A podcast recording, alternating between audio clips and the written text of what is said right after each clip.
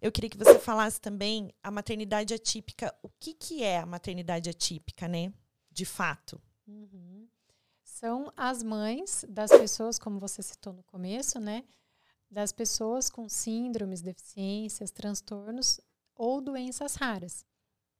Podem ser tanto as crianças como os adultos, mas hoje o meu olhar é mais focado nas mães de crianças, porque eu percebo que as mães de adultos, elas já passaram, né, muitos anos aprendendo a lidar com tudo isso. Então, embora eu atenda algumas mães de adultos, mas eu percebo que a urgência vem das mães de crianças, que ainda estão aprendendo, né, a lidar com essa nova e inesperada vida que apareceu para elas, né? Sim.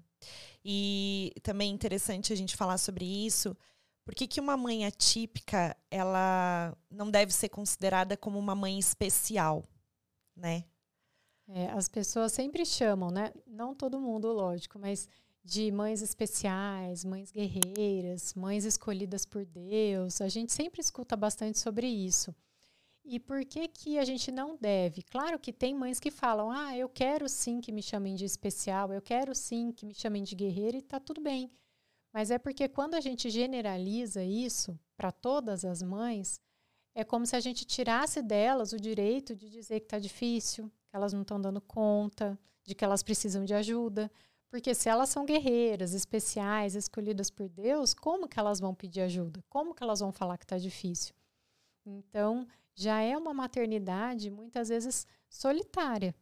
E aí, se elas ainda sentem que elas não podem pedir ajuda, fica ainda uma situação mais desafiadora para elas.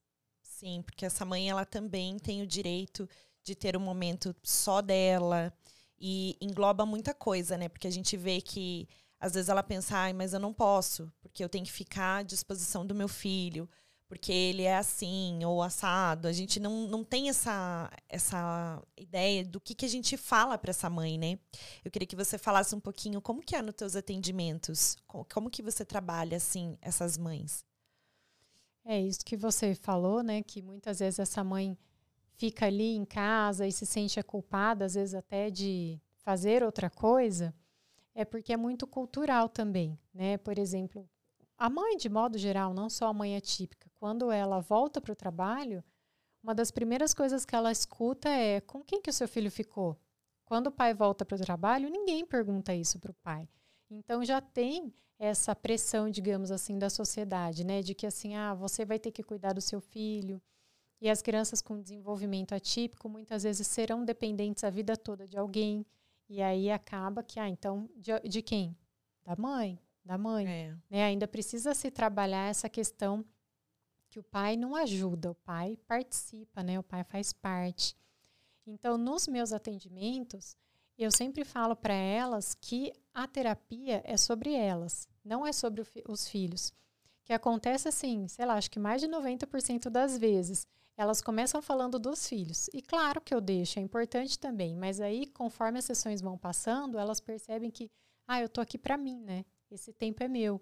Então vamos olhar para os outros papéis que você exerce, né? não só o de mãe, porque ela também é mulher, ela também é profissional, também é filha, também é amiga.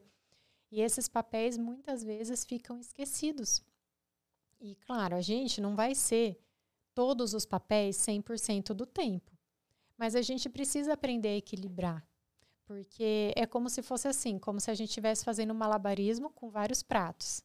Sim. Se você tenta equilibrar todos os pratos ao mesmo tempo, em algum momento algum prato vai cair. E talvez esse prato fosse importante para você. Então, o melhor é que você olhe para esses pratos e você escolha qual prato pode cair nesse momento.